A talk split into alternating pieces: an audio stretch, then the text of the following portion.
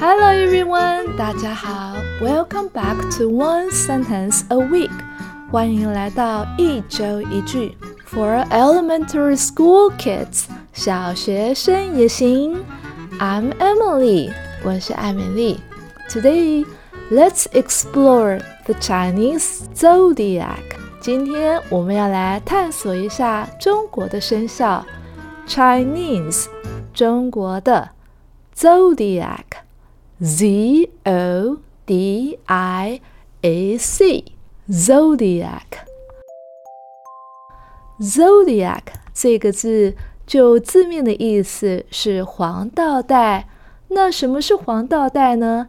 你可以把它想象是天空上的一个巨大的舞台。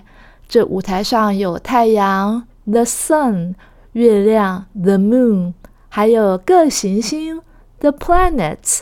等天体都在这里表演哦，而这个舞台被分成了十二个区块，有点像是戏剧中不同的场次，每个部分都有自己的名称和符号，这就形成了我们所谓的 zodiac（Chinese zodiac），中国的十二生肖。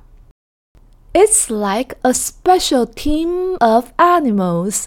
这就像是一支特殊的动物队伍，that stand for 代表 different years 不同年份 in a twelve-year cycle 十二年一轮。Those animals 那些动物们 are the rat 老鼠，ox 牛，tiger 老虎，rabbit 兔子。dragon 龙，snake 蛇，horse 马，goat 羊，monkey 猴子，rooster 鸡。在这里，他用公鸡这一个字，rooster。dog 狗，and pig 猪。Each animal 每一个动物。 has its own special qualities，有它自己特别的特质，and personal traits，还有个人的特征。Today, let's explore the Chinese zodiac. It's like a special team of animals that stand for different years in a 12 year cycle. Those animals are the rat, ox, tiger, rabbit, dragon, snake, horse, goat, monkey, rooster, dog, and pig. Each animal has its own special qualities and personal traits. For example, 举例而言，The rat is smart，老鼠很聪明，and quick thinking。quick 很快的，thinking 思考，所以 quick thinking 就是机智的、心思敏捷的。Then we had the strong 强壮的，and patient 有耐心的 ox 牛。 The tiger 老虎 is brave 勇敢的 and confident 有自信的，while the rabbit 兔子 is gentle 温柔的 and kind 善良的。Now let's listen again. 我们再听一次。For example, the rat is smart and quick thinking. Then we have the strong and patient ox. The tiger is brave and confident, while the rabbit is gentle and kind.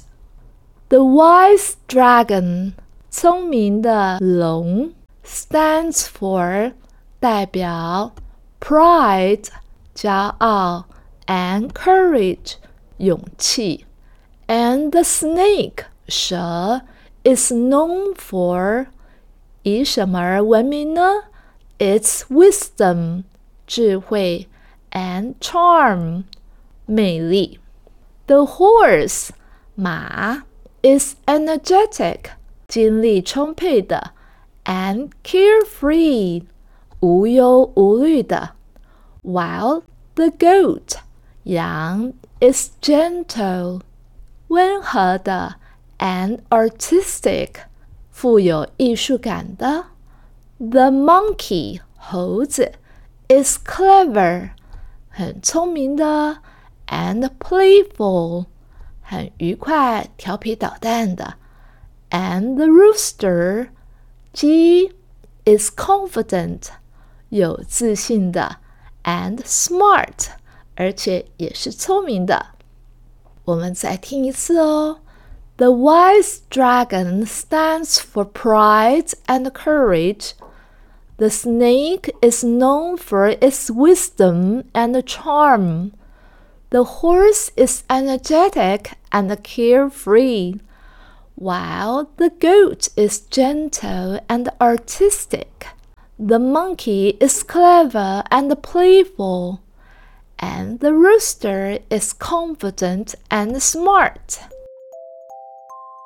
We also have the dog，还有狗哦，loyal 忠诚的，and helpful 乐于助人的。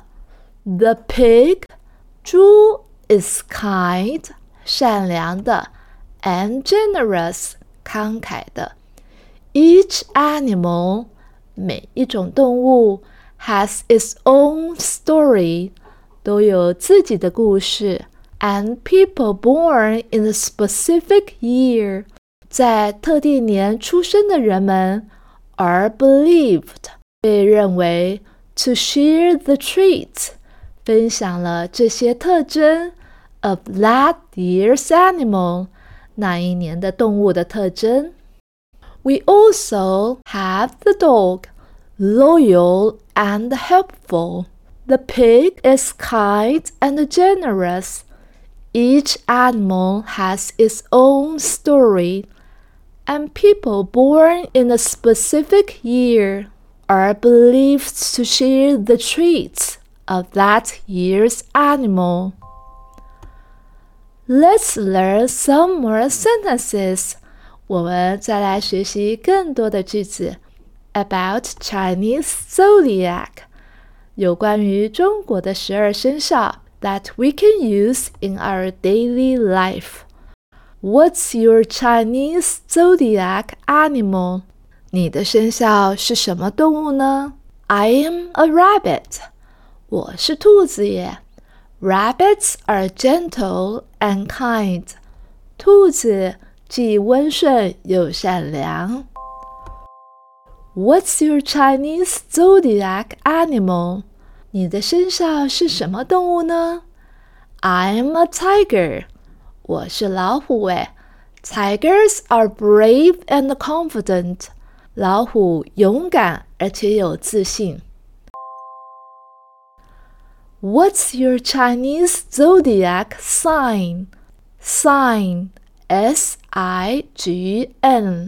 它本身是符号标志的意思。 在这里，我们可以直接拿来当问句使用。What's your Chinese zodiac sign？你十二生肖是属什么呢？I'm a dragon。我是属龙诶。Dragons are strong and energetic。龙既强大而且充满活力呢。What's your Chinese zodiac sign？你的十二生肖属什么呢？I'm a tiger，我是老虎诶。Tigers are brave and confident，老虎既勇敢又充满着自信。That's it for today's episode。今天的节目就到这里喽。Remember，要记住喽 ，each person，每一个人。is unique，都是独一无二的。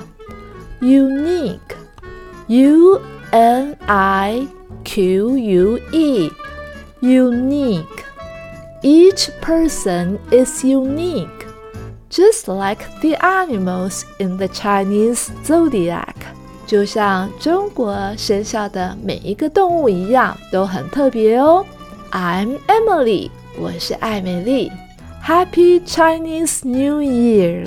祝你们中国的农历新年快乐哦！Stay tuned，要继续收听哦。我们下一个学期再见喽！Goodbye。